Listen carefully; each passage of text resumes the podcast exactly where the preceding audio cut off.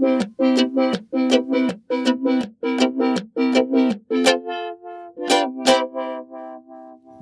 Nabelshow. Fehllos Selbstgespräche Podcast. Hallo, herzlich willkommen zur Nabelshow. Hallo, liebe Freunde und Freundinnen britischer Zeitreisender.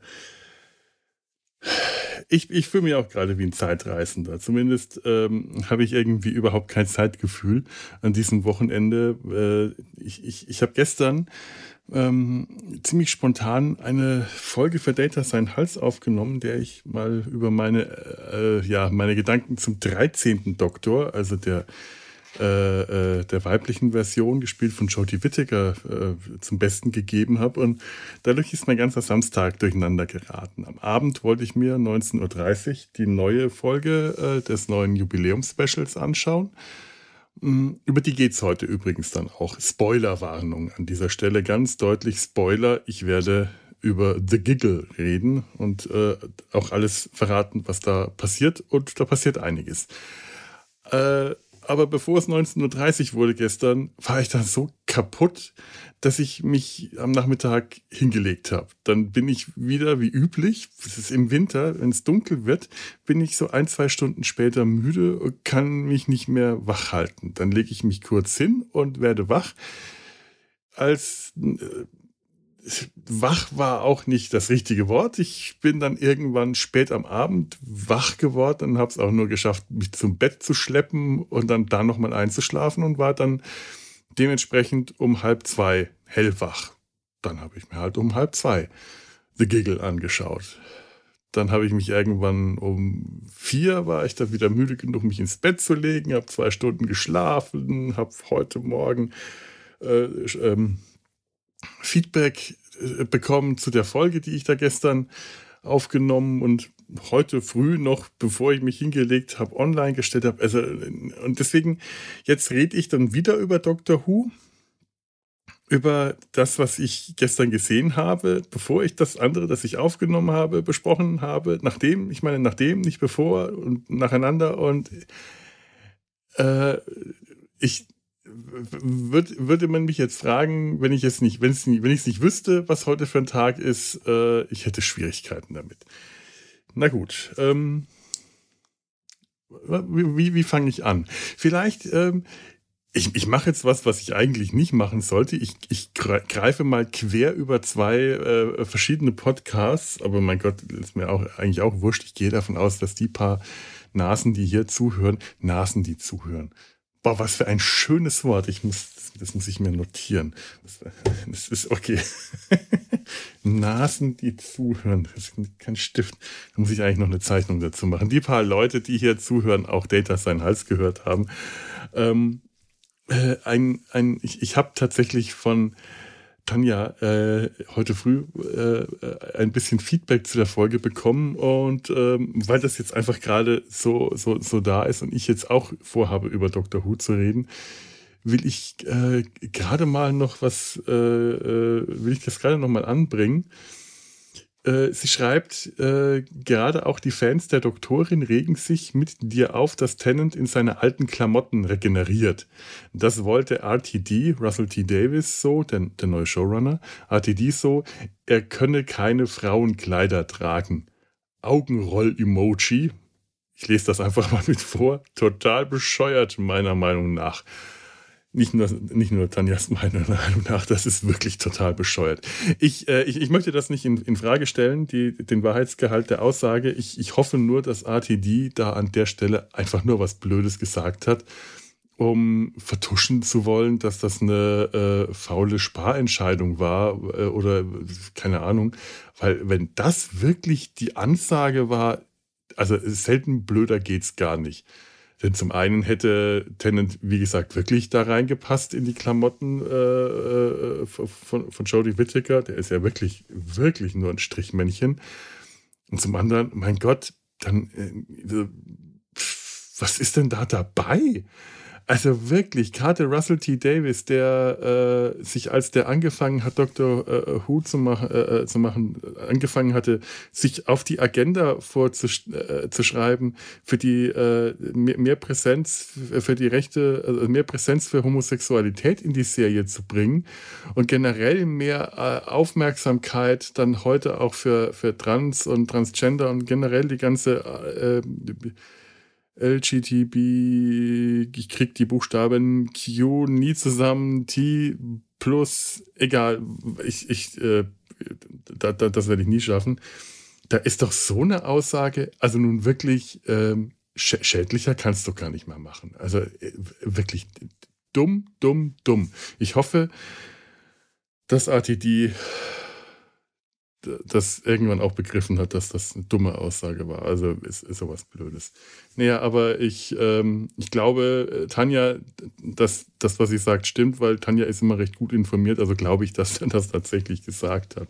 Was, was bei meinen ähm, Aussagen immer etwas, muss ich zugeben, manchmal mit etwas Misstrauen begegnet werden sollte. Zum Beispiel ähm, hatte ich gestern einfach ziemlich äh, schnell nachgeplappert, dass es geplant war, aus dem Doktor in den äh, 80ern schon mal eine Frau zu machen, ob das wirklich geplant war, ist eher fraglich. Also es im Gespräch war, das soweit äh, kann man wahrscheinlich sagen, aber ich ähm, es kann sein, dass das heute eher so ausgelegt wird. Das war schon mal fest geplant. Das war es tatsächlich möglicherweise nie. Ich weiß es nicht. Also da habe ich mich ein bisschen vergaloppiert.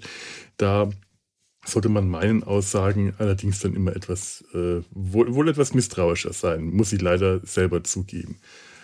Ja, ähm, eine Person, eine Figur, die ich komplett unterschlagen hatte und da hatte mich, äh, auf die hat mich Tanja auch noch gebracht, das ist Jas, die äh, in der letzten Staffel äh, eine, ja, ähm, Sie, Tanja schreibt, ich schätze daran, dass Sie aus Jas eine gegenseitige Liebe erzählt haben und mit manchem aufgebrochen haben. In gut wär's halt geiler. Ja. Mir wurde auch schon direkt heute gesagt, die, ich habe die Kapitelmarken für die Data Sein Hals Folge ja auch äh, ziemlich detailliert diesmal wieder unterteilt, dass ähm, dort äh, die Schwächen des 13. Doktors 18 Minuten und 8, 58 Sekunden äh, ausgemacht haben. Und das ist eigentlich äh, falsch, denn die Schwächen des 13. Doktors macht die ganze Folge aus. Das Kapitel Die Stärke, Klammer, des 13. Doktors, gerade mal eine Minute und fünf Sekunden lang war, waren und dass da ein gewisses, gewisses Ungleichgewicht äh, drin ist. Ich gebe zu, wenn ich alleine ähm, äh, äh aufnehme, dann ähm, ist das, wie, so wie Gregor mir das sagt, niemand disst so hart wie du. Ja, dann disse ich. Das ist wohl wahr. Dann, dann hatte ich mich auch nicht zurück. Wenn ich jetzt mit anderen aufgenommen hätte, selbst wenn die die gleiche Grundmeinung gehabt hätten, ähm, also die gleiche, auch nichts davon gehalten hätten von, äh, von der, vom 13. Doktor, wäre, oder so wenig wie ich, oder äh, auch nur wenig mehr, aber hätte ich mich wahrscheinlich sehr viel mehr bemüht, eine ausgeglichenere Meinung äh, aufzubauen und wäre unter Umständen, hätte mir Mühe gegeben, noch so ein paar Dinge zu finden. Unter anderem wäre Jas so tatsächlich die äh, Begleiterin äh, des 13. Doktors, der 13. Doktorin, so ein Punkt gewesen, denn ich habe mich jetzt tatsächlich erst daran erinnert, dass ich die am Anfang, als ich die elfte Staffel äh, zur Ausstrahlung gesehen habe, ähm, gut fand. Das war tatsächlich unter den Companions die eine Figur, die ich, die, die ich damals wirklich als Lichtblick empfunden habe. Ich wusste aber jetzt, ich wüsste jetzt nicht mehr wirklich warum. Es fällt mir wirklich schwer zu sagen, warum fand ich die damals gut, denn das, was ich jetzt gesehen habe, da war sie komplett uninteressant. So uninteressant, dass ich sie wirklich einfach vergessen habe zu erwähnen. Und diese Liebe äh, zwischen Jas und dem Doktor. Ja, ich erinnere mich auch daran, dass ich in dieser allerletzten Folge, äh, bevor die Regeneration stattfindet, erinnere ich mich auch tatsächlich an diese Liebe zwischen Jas und dem Doktor. Ich kann mich aber an nichts, an kein Detail mehr erinnern es ist wirklich erschreckend, wie uninteressant Doctor Who zu der Zeit von Chris Chibnall als Showrunner und Jodie Whittaker als Doktor war. Es ist wirklich, ähm, ich weiß noch, ähm, wie das so war, als äh, Russell T. Davis und später ähm, ähm, ähm Moffat ähm, die, die äh, Moffat, wie, wie heißt der denn mit Vornamen? Moffat, Moffat, Moffat, Moffat. Moffat? So, und jetzt bin ich an dem Punkt, wo ich nicht mal weiß, ob Moffat stimmt. Das muss ich mir nur ein paar Mal vor mir her sagen. Dann bin ich unsicher. Ähm, Stephen Moffat, ja, Mann. da gab es ja auch wirklich viel Kritik und gerade die, also da wurden, äh, sind die Fans zum Teil wirklich hart zu Gericht gegangen. Aber es war generell so, dass alle immer trotzdem wieder eingeschaltet haben. Ganz wenig Leute unter den, unter den äh, Fans haben gesagt, nö, ich habe jetzt einfach ausgeschaltet, ich gucke nicht mehr. Und wenn, dann haben sie das mit großem, äh, großem äh, Trara gemacht, so als Protest nicht mehr gucken. Ähm, während ich mehr und mehr mitbekomme, dass während der Zeit äh, von Chris Chibnall einfach immer mehr Leute einfach desinteressiert ausgeschaltet haben einfach nicht mehr weitergeschaut haben oder sich nicht mehr dran erinnern, weil es so, so belanglos und uninteressant war. Schade. Naja, aber so ist es mir halt leider auch gegangen. Und wenn ich mich jetzt nicht wirklich gerade erst wieder auf diese Lücke vorbereitet, also versucht hätte, diese Lücke zu, zu schließen, auch würde es mir genauso gehen. Ähm, auch ein, eigentlich ein ganz, ganz blödes Unterfangen, die Lücke zum 14. Doktor zu schließen, einfach nur, weil halt so ein paar Bemerkungen äh, äh, gefallen sind. Und ich dachte mir, also es sind ein paar, paar Anspielungen auf die Zeit äh, gefallen, auf den ich will immer wieder jetzt Reflux sagen. Einmal versprochen, dann ist es auf den Flux und einmal auf die Timeless Children. Und das wollte ich halt sehen, das wollte ich wissen, wie das so ist und merke gerade, eigentlich schaue ich mir äh, die Chris Chibnall-Ära nur zu Ende an, um die, äh, ja, um die Qualität und die Schreibe von Russell T. Davis, äh, hat er das überhaupt alles selber geschrieben? Ich glaube ja, wieder richtig zu schätzen. Und die ganzen Manierismen von David David Tennant und Catherine Tate, Catherine, Catherine Tate, äh, ähm, die ja auch da sind äh, und die, die halt leider auch immer wieder durchkommen. Also gerade zu der Zeit, äh, zur, zur was das, die war die vierte Staffel, äh, als Donna Noble äh, Companion äh, des Doktor war, da waren diese Manierismen unglaublich stark. Das ist wirklich äh, anstrengend zum Teil gewesen. Also wirklich, äh, und die kommen auch immer wieder durch, immer wieder und sie können auch echt nerven. Aber was man einfach auch sagen muss, zur Zeit von Russell T. Davis war die Serie fantasievoll wie wirklich danach lange nicht mehr wieder. Der, der hat einfach äh, die Fantastik in diese Serie hereingebracht, die, die äh, also unter Chris Chibnall fast komplett gefehlt hat. Ich muss immer noch an die Folge mit den Spinnen denken. Ich weiß gar nicht mehr, worum es da ging. Es waren Spinnen. Es waren einfach nur große, fiese Monsterspinnen. Und ich dachte mir, bei Russell T. Davis hätten die wenigstens gesprochen. Nö, also, ach, ich weiß nicht. Also wirklich, ich, ich, äh, ich, ich glaube, wie gesagt, ehrlich, ich habe das nur noch angeschaut, um zu schätzen, was Russell T. Davis da gerade macht. Und jetzt ganz ehrlich, nachdem ich gerade gestern noch The Giggle gesehen hat, so und jetzt geht es um The Giggle, ähm, brauche ich das auch nicht mehr. Denn The Giggle hat mir wirklich richtig gut gefallen. Es gibt einen größeren Kritikpunkt an The Giggle, zu dem komme ich gleich noch, oder genau, äh, ich, äh, kurz gesagt, die Folge, die eine Stunde lang war, hätte auch ohne weiteres zwei Stunden lang sein können. Das hätte ich mir sehr gewünscht oder eine Doppelfolge sein müssen. Da komme ich gleich noch drauf, warum. Aber das ist mein einer negativer Kritikpunkt. Ich werde jetzt auch gar nicht so wahnsinnig groß äh, ins Detail gehen. Äh, wie gesagt, das sind ja alles nur so, so, so, schnelle erste Gedanken und wir wollen ja in Data seinem Hals nochmal äh, zu dritt äh, etwas ausführlicher äh, über die, die, diese drei Specials reden. Gut, wie ausführlich wir dann darüber reden können, wenn wir äh, über alle drei reden, äh, wird sich zeigen, ob das dann eine 10-Stunden-Folge wird. Mal, mal sehen, mal sehen. Aber ähm, ich will jetzt hier gar nicht so viel erzählen. Okay, vielleicht mal ganz kurz den Inhalt der Doktor und Donner kommen. Das habe ich den letzten Mal nicht gemacht, oder? Den Inhalt. Muss ich das hier? Ja, ich, ich, ich, ich, ich ja, ich mach's, ich mach's, okay. Es haben vielleicht nicht alle, ja, haben wahrscheinlich nicht alle Disney Plus und es sind auch nicht alle, ähm, ja, vielleicht nicht alle so Doctor Who äh, äh, Firmen, dass, dass man das so komplett äh, äh aus, der, aus dem Blauen heraus äh, voraussetzen kann. Also der Doktor und Donna kommen nach ihrem, ihrem Weltraumtrip wieder im London des 21. Jahrhunderts an. Ich weiß gar nicht, ob sie pünktlich oder später sind. Sie treffen dort am Ende der vorherigen Folge auf äh, Opa Wilfried und stellen fest, ähm, Ausnahmesituation. Die Leute sind alle fies zueinander.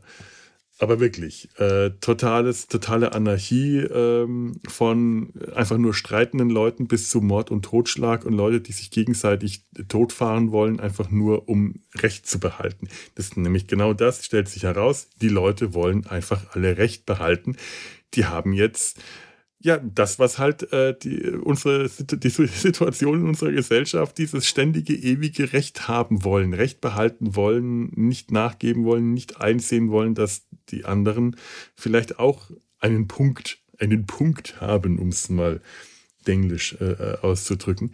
Schöner, schöner Kommentar, finde ich, schöner Metakommentar. Äh, richtig schön auf die Spitze getrieben. Nicht elegant, nicht äh, sophisticated, sondern ziemlich in your face. Aber irgendwie passt das auch, das Ganze in your face. Es ist so eine richtige Ausnahmesituation.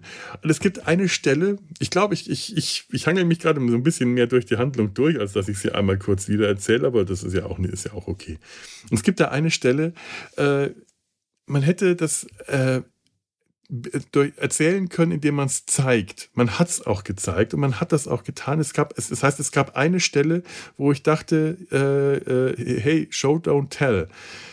Der Doktor fragt äh, einen der Passanten, der sich gerade äh, auf, trotzig auf die Straße gestellt hat, einem äh, heranrasenden Auto in den Weg und der Doktor gerade noch kurz dazwischen springen kann, das Auto aus Reflex bremst und er den Typen fragt, was ist hier eigentlich los? Und der Typ, der sich da auf die Straße gestellt hat, gibt die Erklärung ab, was passiert ist, dass die Leute plötzlich vor einiger Zeit alle angefangen haben, Recht haben zu wollen und niemand einsehen will, äh, was, äh, dass sie nicht Recht haben. Also er erklärt dem Doktor, was passiert ist. Das ist so ein Moment, wo ich mir denke, nein, der würde, wo ich mir im ersten Moment gedacht habe, der würde das nicht erklären. Der ist doch Teil des Problems selber. Der ist doch nicht so, ähm, steht doch, hat doch nicht so viel Abstand zu der Sache, dass er dem Doktor analysiert, was passiert. Aber er macht trotzdem genau das. Er analysiert, dass alle, alle Leute äh, plötzlich den Drang haben, Recht zu haben und nicht nachgeben zu wollen. Nur im nächsten Moment zu sagen, das ist natürlich vollkommener Blödsinn, nur ich habe Recht, die anderen haben alle Unrecht, aber ich bin der Einzige, der Recht hat. Und ich dachte mir dann in dem Moment, ja, das ist gar nicht mal so unclever. Das ist nämlich tatsächlich auch ein Metakommentar zu unserer Situation.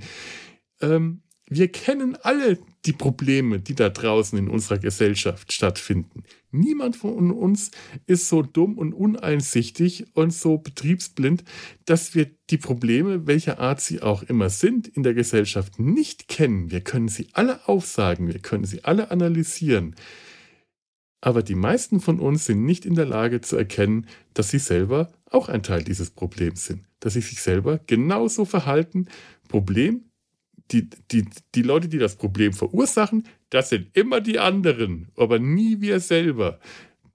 Äh, schöner, schöner kleiner Moment, der mir echt, äh, über den ich mich zuerst ein bisschen mokieren wollte und dann aber gedacht habe, ganz so unclever ist das gar nicht da ist schon was dran. In dem Moment, wo der äh, selber Problemverursacher dem Doktor erstmal erklärt, was das Problem eigentlich äh, ist. Ja, ja, da kann man mal drüber nachdenken. naja, auf jeden Fall stellt sich raus, die äh, äh, Unit kommt an, sie gabeln sie auf, es äh, stellt sich raus, was los ist. Unit demonstriert das auch gleich nochmal. Die haben auch so Unterdrücker, die diese, diese Regung, äh, ähm, so, so, so, Armbänder, die diese Regung unterdrücken können. Und dann gibt es noch Wiedersehen mit, ähm, mit Mel, einer, äh, einem Companion, einer Begleiterin des, Do des sechsten Doktors, die nach langer Weltraumreise wieder zu, äh, zur Erde zurückgefunden hat, jetzt bei Unit arbeitet. Sie finden raus, wo das, das, das ähm, ich glaube, sie können auch schon den, diesen, diesen Impuls ausschalten, dieses Giggeln, das Kichern, denn äh, es stellt sich raus, dass das kriegt dann Donna heraus, die wieder mal cleverer ist, als man ihr das zutraut. Hm. Es stellt sich raus, dass es ein Kichern ist, das alle unterbewusst über ihre, ihre, äh, ihre ähm, Screens, ihre Tablets und Handys und weiß nicht was mitbekommen. Und dieses Kichern äh, äh löst diesen Effekt aus. Das Kichern stammt ursprünglich aus, äh, aus, dem, aus dem Jahr 1926 von der allerersten Fernsehübertragung, äh, in der, warte mal, den Namen habe ich hier, weil ich mich damals noch ähm, John Logie Baird. Ich, ich dachte, Yogi Bär. Ich dachte, hey, Yogi Bär ist nach dem benannt. Nein, ist er nicht. Aber Yogi Bär ist cleverer als der durchschnittliche Bär. John Logie Baird, ich habe immer, ich habe wirklich Yogi die ganze Zeit verstanden. Ich musste erst nachschauen. Äh, war ein schottischer Erfinder, der die allererste Fernsehübertragung äh, ähm, äh, zustande gebracht hat. Das allererste Fernsehbild von einer Bauchrednerpuppe, einem Dummy, den er äh, so stark ausleuchten musste, dass die, die Holzpuppe Feuer gefangen hat. Und diesen Dummy hat er äh, aus einem kleinen Spielzeugladen bekommen. Und in diesem Spielzeugladen trifft der Doktor auf seinen alten Gegenspieler, den Celestial Toymaker, den Toymaker, den, ich weiß nicht, ob er auf Deutsch anders Spielzeugmacher oder so genannt wird. Und das ist schön, der Doktor erinnert sich ja erstmal nicht daran. Das heißt, er erinnert sich schon dran, aber er muss seine Erinnerung herauskramen, denn die Episode The Celestial Toymaker, der Vierteiler, äh, ist aus dem allerersten, ähm, ist, ist ein, ein, ein Abenteuer des allerersten Doktors, William Hartnell. Und die Figur des Celestial Toymakers, der äh, ein, ein ja quasi allmächtiges, unsterbliches Wesen ist, der, der, der, der Leute entführt und Spiele mit ihnen treibt, eine, so eine, Joker-Figur, ein ziemlich abgedrehtes Typ, der wurde damals von ähm, ähm, ähm, ähm äh, Alfred gespielt, verdammt, Alfred. Ähm, ich hatte doch ich hatte doch den Namen gerade Michael Goff, Alfred Pennyworth in den äh, ähm, äh, Tim Burton. Ähm, äh, Batmans. Und der ist später nie wieder aufgetreten. Es kann auch immer wieder mal wohl angeblich Pläne, den wiederzuholen. Die wurden dann immer wieder vereitelt oder abgesagt oder umgeworfen. Und jetzt kommt der wieder, gespielt von Neil Patrick Harris, den ich ohnehin sehr mag, weil er einfach eine, ein, ein, ein, ein, Schauspieler ist, der herrlich schräge Typen spielen kann. Und hier spielt er auch so einen schrägen Typ, der zwischen, der, der sich in verschiedene Formen präsentiert als alter äh, Spielzeugmacher mit einem herrlichen deutschen Akzent, also wirklich mit einem herrlichen deutschen Akzent, der so gut ist, man merkt, dass der nicht echt ist, der deutsche Akzent. Aber Neil Patrick Harris betont die Sachen an den nicht immer richtigen Stellen, aber an interessanten Stellen, die, die, die falschen Betonungen, die falschen Konsonanten, immer etwas zu übertrieben deutsch. So entspricht er zum Beispiel durchaus dem, dem Klischee äh, des, des Deutschen, der äh, ja alle Konsonanten hart äh, ausspricht und äh, spricht dann Donner mit Tonna Nobel an. Kein Deutscher würde äh, den Namen Donner Tonner aussprechen. Aber es passt irgendwie. Äh, es ist, es ist, es ist witzig, es ist clever äh, und es, irgendwie passt es wieder. Und natürlich Nobel statt Noble zu sagen, ist äh, ja, das, das, das passt allerdings. Und das hat er sehr gut hinbekommen. Also da hat, äh, der, hat Neil Patrick Harris oder sein Sprachcoach, wer immer da äh, für zuständig war, hat insgesamt recht gute Arbeit gemacht für einen nicht deutschen Muttersprachler, einen deutschen Akzent äh, äh, hinzubekommen. Das ist nicht äh, schlechtes Deutsch aller Indiana Jones. We ask their questions hier, Herr Jones. Da, da steckt schon ein, ein bisschen, bisschen mehr dahinter. Und letzten Endes, äh, es kommt äh, 1926 oder was, 28, äh, schon, äh, treffen die im, im, Laden aufeinander. Es ist ein Labyrinth. Die, der Doktor muss den Toymaker äh, auch wieder, was ist, er, er bekämpft ihn, er, er spielt mit ihm. Es geht immer um Spiele. Das ist halt auch so eine Sache. Und das ist jetzt, was ich schade finde. Er besiegt ihn im Spiel, ähm, er sagt jetzt, jetzt ist Gleichstand. Nein, nein, der Toymaker besiegt ihn. Der Toymaker besiegt ihn in einem ganz simplen Spiel Karten abheben. Und der Doktor sagt, nee, jetzt ist aber Gleichstand. Denn ich habe dich früher besiegt, als er der erste Doktor war. Also als der Doktor noch jung war. Das ist schön, wenn man äh, den alten William Hartnell sieht und davon die Rede ist, dass als ich damals noch jung war. Ja, jetzt hast du mich besiegt, jetzt ist Gleichstand und es sagt deine alte Spielregel, bester aus drei. Und dazu ähm, schaffen sie es wieder ins Jahr 2023 zurück und oben auf dem Turm, auf der Helikopterplattform des Unit-Turms, kommt es dann zum letzten endlichen Showdown. Der Toymaker äh, bringt irgendeine massive Kanone in seine Gewalt und erschießt den Doktor erstmal. Er sagt, das erste Spiel hast, hast du als anderer Doktor gegen mich gespielt, das zweite als dieser Doktor und das dritte wird, ein, wird der nächste Doktor gegen mich spielen. Und dann passiert etwas. Wir kriegen dann also schon die gleich, man weiß, oh nein, Tennant wird jetzt gleich verschwinden, der Doktor wird regenerieren und dann haben wir den neuen, was zwar irgendwie schön ist, aber das wollen, wollen wir noch gar nicht. Wir wollen jetzt noch ein bisschen Tennant behalten. Und weil der, dieser Doktor, der von David Tennant gespielte Doktor, nun mal der Doktor ist, der nicht gehen will, I don't wanna go, geht der auch nicht. Das ist der Doktor, der sich schon mal in sich selbst regeneriert hat. Und das macht er diesmal auch. Nur diesmal ist es eine, das wird eine Biregeneration genannt. Er zweiteilt sich und dann stehen da auf einmal zwei Doktoren. Aber nicht wie schon mal zwei Doktoren, die beide von David Tennant gespielt äh, wurden, sondern der eine David Tennant und der andere ist der nächste Doktor, eine gute Gaff, Gaff, Gaff, eine gute Gaff, da, Scheiße. Ich, ich habe den Namen noch nicht parat. Es tut mir leid. Und unwahrscheinlich habe ich den, den Namen ohnehin äh, komplett falsch ausgesprochen, inklusive Vorname und allem.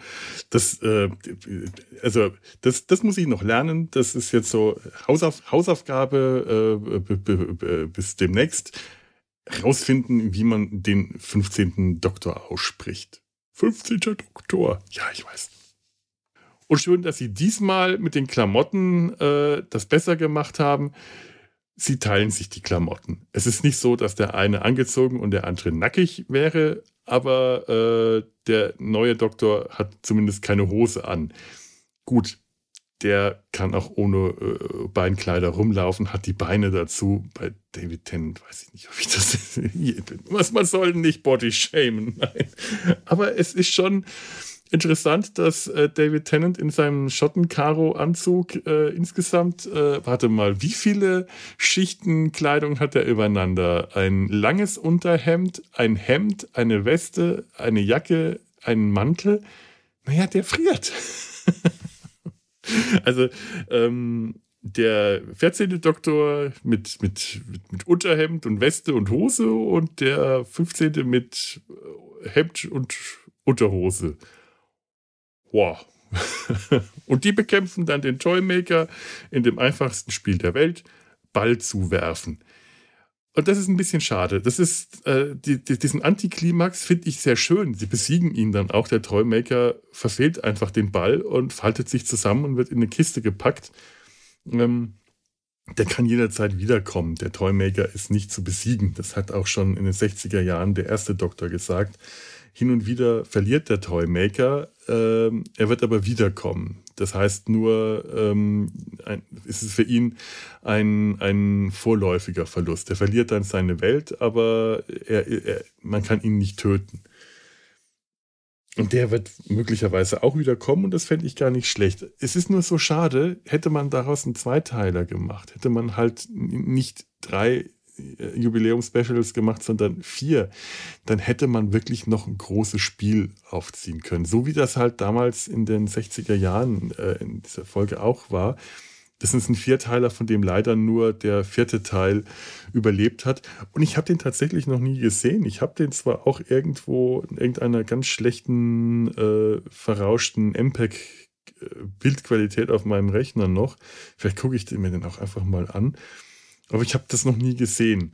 Ich weiß nur, sie haben, äh, mussten damals, der Doktor und seine beiden Companions, ich weiß nicht, das waren nicht die allerersten, sondern das waren spätere, die, also, da gab es auch schon mehrere äh, Austausche damals. Also nicht die Urcrew, die Urfamilie. Die mussten halt sich durch so eine Reihe von Spielen durchkämpfen, äh, bis sie dann am Schluss das letzte Spiel äh, besiegt haben. Und ich hätte das irgendwie schön gefunden, wenn das hier auch der Fall gewesen wäre. Wenn hier auch einfach noch so ein großes Spiel, hier so ein bisschen äh, à la Moraine 1, 2, 3, wie heißt das? Äh, hieß das so bei Deep Space Nine? irgendwie hätte ich das geil gefunden, das halt mit dem richtigen Doctor Who äh, fant fantastischen Spektakel hätte mir schon gefallen. So war es halt sehr abrupt am Ende und sehr plötzlich. Das macht jetzt nicht so viel aus, denn wirklich die Folge hat mir wahnsinnig viel Spaß gemacht. Neil Patrick Harris ist ein herrlich schräger Gegenspieler. Das ist so die Sorte Gegenspieler, die mir richtig Spaß macht. Das, der macht einfach Spaß. Ich finde es schön, wenn bei Doctor Who die Gefahren auch immer etwas Lächerliches haben. Das hat man äh, zur Zeit von Chris Chibnall ganz oft vergessen. Ich sage dann nur äh, die, hier die, das mit den Spinnen oder der Spuk in der Villa Diodati, über den ich äh, in, der, in der Halsfolge mich ausgelassen habe. Das ist einfach, ähm, die Fantastik ist, der, der Spaß ist zu der Zeit echt auf der Strecke geblieben und hier ist der Spaß wieder da. Der, es macht einfach Spaß, dem Ganzen zuzusehen und man ist die ganze Zeit dabei und äh, man hat richtig, ich habe wieder richtig die alte Freude an Dr. Who gehabt, die ich früher auch immer empfunden habe. Also es ist wirklich so, dass ich gestern ähm, das schade fand, dass ich das, dass ich das verpennt habe, weil gestern habe ich dem entgegengefiebert. Ich wollte die neue Folge sehen. Es war nicht so wie beim ersten Mal, dass ich genervt war, dass ich so lange warten musste oder beim zweiten Mal, ah, schon wieder warten, ich will es halt sehen, sondern ich habe ihm wirklich entgegengefiebert. Ich dachte, ah, neue Folge Dr. Who. An Weihnachten kommt die nächste. Ich muss irgendwie schauen, dass ich, dass ich warum, warum äh, bei meinen Eltern lässt sich das nicht auf dem Fernseher Disney Plus empfangen. Ärgerlich.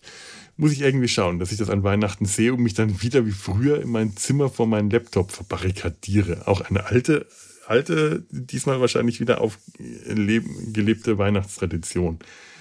Denn äh, gute Gafta, Gaffa, Mann, macht einen guten Eindruck der hat jetzt, also ich habe Bilder äh, gesehen äh, aus dem Dr. Who Magazin, die mir gar nicht so gefallen haben. Der kriegt dann eine sexy Blondine als Begleiterin an die Seite gestellt. Verzeiht mir bitte, wenn ihr sexy Blondine für ähm, despektierlich haltet, aber genau so sieht sie aus. Es sind zwei sexy, schöne Menschen. Äh, das ist ich habe ja nichts dagegen, dass die attraktiv sein sollen, aber die sind beide viel zu attraktiv, um äh, auf, auf diesen Fotos zumindest, um mir sofort äh, äh, gute Gedanken, um mir sofort positive Gedanken. Das ist eigentlich die, eigentlich habe ich sofort eher so das Negativgefühl gehabt. Aber ähm, Nikuti hat sich da sehr drüber äh, äh, lobend ausgesprochen über seine Partnerin, die ich jetzt, den Namen ich jetzt vergessen habe. Und es scheint dann ein Zweiergespann zu sein, was ich auch nicht schlecht finde. Das ist auch mal wieder ganz angenehm. Jetzt nicht wieder so eine, so eine ganze Clique. Ähm, das finde ich ganz gut und mal schauen. Also, wie gesagt, er hat mich ähm, durchaus, ja noch nicht restlos überzeugt, aber den Auftritt, den er hatte, da war schon mal so äh, sehr, sehr guten Eindruck gemacht. Ich dachte mir, okay, das könnte tatsächlich eine sehr gute Wahl gewesen sein. Also ähm, da, da bin ich schon mal an Bord. Auch dass der äh, 14. Doktor am Ende nicht stirbt, weil er will halt nicht gehen, sondern dann er kriegt seine, äh, seine Ruheständler TARDIS. Die TARDIS wird dann irgendwie per Hammerschlag verdoppelt. Fragt, fragt nicht, fragt nicht. Manchmal ist es auch einfach, äh, manchmal fragt man lieber einfach besser nicht nach. Und dann verbringt der äh, Doktor mit seiner Ruheständler TARDIS seine Tage als Ruheständler bei der Familie äh, Noble, bei Donna und ihrer Familie. Lebt dann da als Donnas Bruder und Onkel und ähm, nimmt hin und wieder mal Familienmitglieder auf kleine Spritztouren mit und sitzt ansonsten im Garten mit denen und isst und hat eine schöne Zeit. Ist es so ein Russell T. Davis-Ding? Der konnte nicht loslassen. Der konnte einfach nicht loslassen. Der konnte auch damals nicht richtig äh, aufhören, ohne nochmal so eine ganz große Abschiedstour zu machen und zu sagen, das habe ich alles gemacht und wie schade, dass es jetzt aufhört. Und jetzt nochmal alle zeigen, das ist jetzt auch so. Der hätte natürlich auch den Doktor jetzt sterben lassen können, aber das hat ihm damals schon nicht gefallen und äh, dass er das machen musste, dass er das jetzt wieder nicht macht, ist so eine ganz, ganz typisch für Russell T. Davis. Wenn der am Ende seiner, der wird ja irgendwann dann Doctor Who auch wieder abgeben jetzt. Der ist jetzt Showrunner für wer weiß wie lange und dann wird das Ganze wieder so gehen und da, da kann man irgendwie jetzt auch nichts mehr, ich, kann man nichts machen. Ist jetzt einfach so. Jetzt gibt es zwei Doktoren. Wahrscheinlich werden wir den auch mal irgendwann nochmal wiedersehen. Vielleicht fahren die TARDISe dann im, im Weltraum mal so aneinander vorbei oder, oder Verkehrsunfall. Was, was, was weiß ich. Der Celestial Toymaker übrigens, diese ähm, Folge aus den 60ern, habe ich gerade noch gesehen, ist angekündigt für äh, 2024 als äh, DVD und Blu-ray-Release von der BBC und zwar die ähm, fehlenden drei Folgen äh, neu animiert. Ich weiß nicht, ob mir dieser äh, Teaser-Trailer, den kann man auf YouTube sehen, so gut gefällt. Das ist so eine CGI-Animation, die sehr ungeschickt und sehr holprig aussieht. Generell sind die Animationen, die äh, die BBC hat anstellen lassen in den letzten Jahren, um äh, verlorene äh, alte Episoden, von denen gibt es ja gerade, äh, von den ersten zwei Doktoren, alte Schwarz-Weiß-Episoden leider sehr viele, die verloren gegangen sind, weil die gelöscht wurden und nicht mehr wiedergefunden werden konnten. Manche konnten tatsächlich noch irgendwo ähm, als Filmmaterial wiedergefunden werden, aber davon vom Celestial Toymaker gibt es nur die vierte Episode, die das überlebt hat, wie gesagt, und die ersten drei nachanimiert. Und man merkt den Animationen in letzter Zeit sehr häufig das Budget an nämlich dass es sehr niedrig ist und dass die wenig Zeit haben. Das hab, es war auch mal einer der Chefanimatoren ähm, auf der auf der Timelash, auf der Convention, der während der äh, er auf der Convention war, äh, noch parallel quasi im Hinterzimmer und im Hotelzimmer noch an den Animationen arbeiten musste, weil die noch eben äh, rauskommen mussten. Also die, die arbeiten unter enormem Zeitdruck und mit sehr wenig Budget und äh, damals einem komplett uneingespielten Team und man, man hat es wirklich sehr stark äh, gesehen. Das ist, also mir zumindest fällt das wirklich schmerzhaft auf. Und ich weiß dann tatsächlich nicht, ob ich so große Lust habe, das zu sehen. Aber tatsächlich, also ich habe jetzt mir auch ein paar von den DVDs dann einfach nicht mehr gekauft. Auch wenn ich es schade finde, weil ich ja, wie gesagt, die alte Serie so wirklich gerne mag und mir auch in letzter Zeit wieder viel davon angeschaut habe. Aber äh, es ist halt dann doch so, äh, kostet viel Geld und ich, ich ärgere mich dann eher. Aber den Celestial Toymaker, den möchte ich mir eigentlich dann wahrscheinlich doch noch. Vielleicht wünsche ich mir zum Geburtstag oder ich, ich könnte ja mal eine, eine äh, Wunschliste, eine Amazon-Wunschliste auf, aufstellen und Nee, das, das finde ich, das ich immer ein bisschen dreist, aber vielleicht sollte ich das einfach mal probieren und auf den Blog stellen. naja, okay, ich weiß nicht. Mal schauen. Ähm, ja, äh, ich bin übrigens noch gefragt worden von ähm, ähm, ähm, ähm aus der ähm, von na wer hat denn von einer Vision da die das letzte die, das letzte Feedback geschrieben? Jetzt muss ich gerade mal schauen. Zur äh, letzten Doctor Who-Episode. Äh, Carlos. Carlos hat mich gefragt, äh, für die Leute, die ähm, doch wenig mit Doctor Who anfangen können, ob ich Einsteigertipps hätte. Ähm, ja äh, und nein. Es ist immer ein bisschen schwierig, bei Doctor Who Einsteigertipps zu geben. Wenn man mit der neuen Serie ähm, beginnen will, also mit dem New Who ab 2005, bietet sich ehrlich einfach an, direkt mit der ersten Folge anzufangen. Erste Staffel, erste Folge, das durchzuschauen. Wenn das demnächst hoffentlich auf Disney Plus zu sehen ist, äh, hoffentlich, dann ist das ja auch relativ einfach. Momentan kann man das auf dem BBC Player anschauen. Auch alles in Deutsch. Das ist, da versuche ich ja gerade die Lücken zu füllen. Die erste Staffel, äh, das war Christopher Eccleston. Ab der zweiten Staffel hat es David Tennant übernommen. Man kann auch immer ganz gut zu den Neueinstiegen der jeweiligen Doktoren anfangen. Ähm, anbietet, es bietet sich allerdings eigentlich erst ab der fünften Staffel wieder richtig gut an als dann ähm, ähm, ähm, ähm, Moffat die Serie übernommen hat und Matt Smith den Doktor gespielt hat. Denn da war auch dann so eine inhaltliche Zäsur.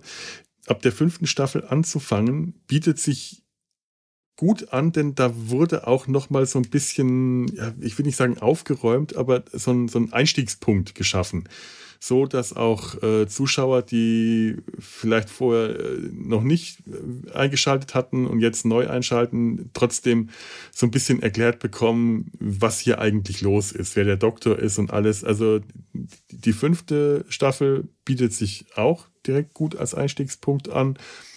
Später, weiß nicht, ähm, kann man, muss man halt mal schauen, wie gesagt, wenn die Doktoren wechseln, das ist immer ganz interessant. Häufig äh, schon deswegen, weil sie sich dann immer erstmal finden müssen. Selbst finden und äh, da immer viel interessantes Chaos entsteht. Ähm, wenn man mit der alten Serie anfangen will, das ist schon deshalb etwas schwierig, weil die so ohne weiteres im Stream nicht zu finden ist. Ich möchte euch nicht ähm, ich möchte euch keine Empfehlungen geben, wo man die eventuell doch finden, runterladen kann. Zum einen, weil ich sowas hier ganz sicher nicht darf und auch, weil ich es ehrlich gesagt einfach nicht weiß. Das, ähm, ich habe keine Ahnung, wo man an, an alte äh, Folgen rankommt, außer sie sich auf DVD zu kaufen. Das ist auch nicht lückenlos, äh, was, was da die BBC veröffentlicht hat oder was hier äh, in Deutschland bei Polyband und Pandastorm äh, auf Deutsch synchronisiert ist, erschienen ist. Ähm, und da ist es aber auch insgesamt schwieriger zu schauen, wo fängt man da an, wo macht man einen Einstieg, denn da gibt es so relativ wenige solche Zäsurpunkte. Ähm, interessant ist es auch, jedes Mal äh, mit einem neuen Doktor anzufangen, gerade weil eben diese neuen Doktor-Einstiege immer recht interessante äh, Folgen bieten. Ähm, die erste Folge generell an Unearthly Child, das Kind von den Sternen, ist eine sehr gute. Ähm, es ist ein Mehrteiler, ich glaube ein Vierteiler. Der erste, Teile, der erste Teil spielt ähm, komplett auf dem Schrottplatz und der TARDIS äh, noch auf der Erde, äh, wo die Geschichte anfängt. Und die nächsten Teile dann in der Steinzeit. Ähm, der nächste Mehrteiler ist dann eigentlich so die große klassische Geschichte, mit der alles wirklich richtig angefangen hat, The Daleks. Das ist eigentlich auch eine sehr gute Methode einzusteigen. Man hat zwar den Anfang so ein bisschen verpasst, wie sie in die TARDIS gekommen sind. Das ist so eine Geschichte, da, da verfolgen zwei Lehrer äh, eigentlich ein bisschen creepy ein, äh, eine junge Schülerin, die sich für seltsam halten. Äh, eigentlich hauptsächlich, weil sie herausfinden wollen, wo sie wohnt, um dann mit dem Erziehungsberechtigten zu reden, die, äh, weil die ihnen immer aus dem Weg geht. Und landen auf dem Schrottplatz, stellen fest, hier ist doch gar nichts und hören aus einer alten äh, Police Call Box, dieser Polizeinotrufzelle, die Stimme von Susan, der Schülerin, während sie auf dem Schrottplatz äh, mittlerweile dem Doktor, diesem seltsamen alten Mann, begegnet sind. Und denken, der hat die da drin gefangen gehalten. Sie stürmen die Police Call Box, um eben festzustellen, dass es die TARDIS von innen größer als von außen. Der Doktor kommt hinterher, schließt die Tür zu, entführt die beiden, weil er sich sagt, wir können hier nicht länger bleiben. Wenn die äh, uns verraten, sind wir, gerat, sind wir verratzt und nimmt sie einfach mal kurzerhand mit und kann sie für die nächsten Jahre aber auch nicht wieder zurückbringen, weil der Doktor zu der Zeit seine TARDIS einfach nicht richtig beherrscht hat. War eher so Zufall, äh, es war immer eher so Zufall, wo er dann gelandet ist. Und eben die zweite große Geschichte, The Daleks, das ist schon so, das ist der erste Auftritt, wie gesagt, der Daleks, das ist logisch. Und das ist eigentlich so die erste große, richtige Science-Fiction-Geschichte. Ähm, später gibt es so von den verschiedenen Doktoren immer wieder Highlights. Äh, the Tomb of the Cyberman, das Grab der Cybermen mit dem zweiten Doktor, ist für mich so ein Highlight. Eine zwar etwas naive Geschichte, aber eine ganz wundervolle, ein ganz wundervolles Setting, in der der Doktor durch Zufall auf eine Expedition trifft die äh, ein, ein verlorenes, Gra vergessenes Gra eine vergessene Grabstätte im Winterschlaf befindlicher Cyberman aufbricht und äh, ja, jetzt gegen die kämpfen muss. Oder beim dritten Doktor The Daemons, die, die Sache mit den Dämonen oder ähm, The Green Death oder ach, vielleicht auch wirklich einfach die erste Spearhead from Space wo er, nachdem die Time Lords ihn gezwungen haben zu regenerieren, weil sie ihn vor Gericht gestellt haben, den zweiten Doktor noch, er direkt äh, am Anfang der Folge in Farbe dann aus der TARDIS torkelt und sich im Krankenhaus wiederfindet. Auch das erste Mal, dass man den Doktor unbegleitet gesehen hat, was später durchaus nochmal vorkam, unter die, die berüchtigte Duschszene äh, mit äh, John Pertwee, und man das äh, sehen, erkennen konnte, ah, dieser Doktor war auch schon tätowiert. Durchaus modern. Durchaus modern. Ähm, ja, auch vom ersten Doktor gibt es noch viele andere Sachen, äh, die interessant sind. Wenn man richtig verrückte, schräge äh, äh, Folgen äh, her äh, sehen will, so schräge Aliens, die auch schrä schräge Planetengeschichten, dann wäre sowas The Web Planet was. Wirklich schräg, auch nicht ganz ähm, einfach anzuschauen. Eine Flasche Wein bereitzustellen, könnte helfen oder vielleicht raucht ihr was Nettes dazu. Macht das auch viel Spaß. Beim zweiten Doktor The War Games, das ist diese letzte Folge, zu deren Ende er regenerieren muss, ist, glaube ich, ein Zehnteiler, ist eine fantastisch gute Geschichte. Ähm, beim dritten Doktor, wie gesagt, da hatte ich schon. Vierter Doktor, da gibt es wahnsinnig viel. Da ist wirklich viel. The Ark in Space ist äh, eine ganz tolle Sache. Auch ein bisschen cheesy ist seine erste Folge. Ähm, ich glaube, die heißt einfach Robot, wo er gegen einen Riesenroboter kämpfen muss. Ähm, ganz toll, ähm, City of Death, die Stadt des Todes. Ich glaube, die gibt es noch nicht auf Deutsch. Oder ähm, geschrieben von niemand anderem als Douglas Adams, dem Autor der Per Anhalter durch die Galaxis-Romane, der ganz lange auch für Doctor Who gearbeitet hat. Wirklich eine der wirklich richtig großartigen Folgen der alten Serie fantastisch, fantastisch gut geschrieben. Die späteren Doktoren, Sechster, Siebter, Achter, ja, die haben alle so ihre Höhen und Tiefen. Aber ganz ehrlich, das ist schon wieder so eine Zeit, wo die alle mehr Tiefen als Höhen hatten. Man muss es leider ganz ehrlich sagen. Ähm, zu der Zeit war Dr. Who dann einfach nicht so richtig gut. Das sind die Sachen, die man am ehesten noch auf Deutsch bekommt, gerade sechster und siebter Doktor, weil die zu der Zeit dann auch bei uns im deutschen Fernsehen liefen. Also die findet man ähm, zum Teil auch einfach in der ARD-Mediathek oder fand sie bis vor kurzem. Ich weiß nicht, ob die da jetzt noch da sind. Ähm, was auch ganz interessant ist, tatsächlich, das ist der äh, Film. Als sie 1996 ähm, versucht haben, das Ganze wieder neu aufzulegen, quasi für einen kurzen Pilotfilm, einmal, einmal kurz für einen langen Pilotfilm, das ist glaube ich auch 90 Minuten, und dann das Ganze wieder abblasen mussten. Der achte Doktor, äh, Paul McGann, äh, der ihn gespielt hat, hatte halt leider nur diesen einen filmischen Auftritt und später eine kleine Mini-Episode vor ein paar Jahren. Ähm, aber das ist tatsächlich Doctor Who, The Movie, äh, ist auch ziemlich, ziemlich gut. Das ist halt, äh, ist halt ein Fernsehfilm aus den 90ern, dementsprechend sieht er auch so aus. Aber ähm, hat was. Der Film wäre also auch tatsächlich als Einstieg für das Zwischending zwischen alter und neuer Serie durchaus zu empfehlen. So, und ich glaube, das sollte jetzt auch einfach mal reichen. Ich weiß nicht, ob das überhaupt eine große Hilfe für irgendwen waren. Die Leute, die Doctor Who kennen, den muss ich nicht empfehlen und die anderen, wie gesagt, ich weiß nicht, ob ihr überhaupt an die Sachen rankommt. Aber vielleicht, ähm, ich habe es ja an anderer Stelle schon mal gesagt, habt ihr ja Lust, mal eine von den DVDs, die es so gibt, zu kaufen. Ja, also äh, Doctor Who, den Film, gibt es auf Deutsch auf DVD. Ähm, wäre also auch eine Anschaffung wert. So, ich glaube, an der Stelle könnte ich jetzt wirklich ähm, ähm, Schluss machen.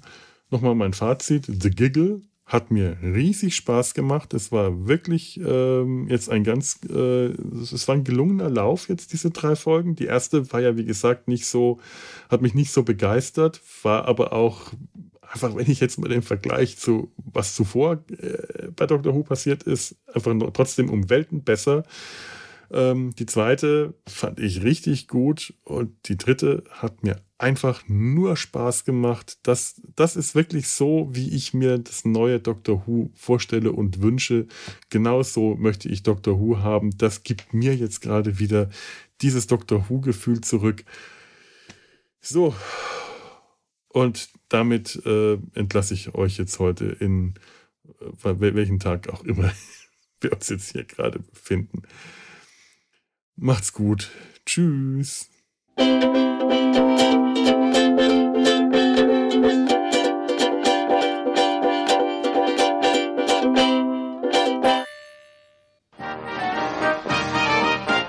Eine Produktion des Podcast Imperiums.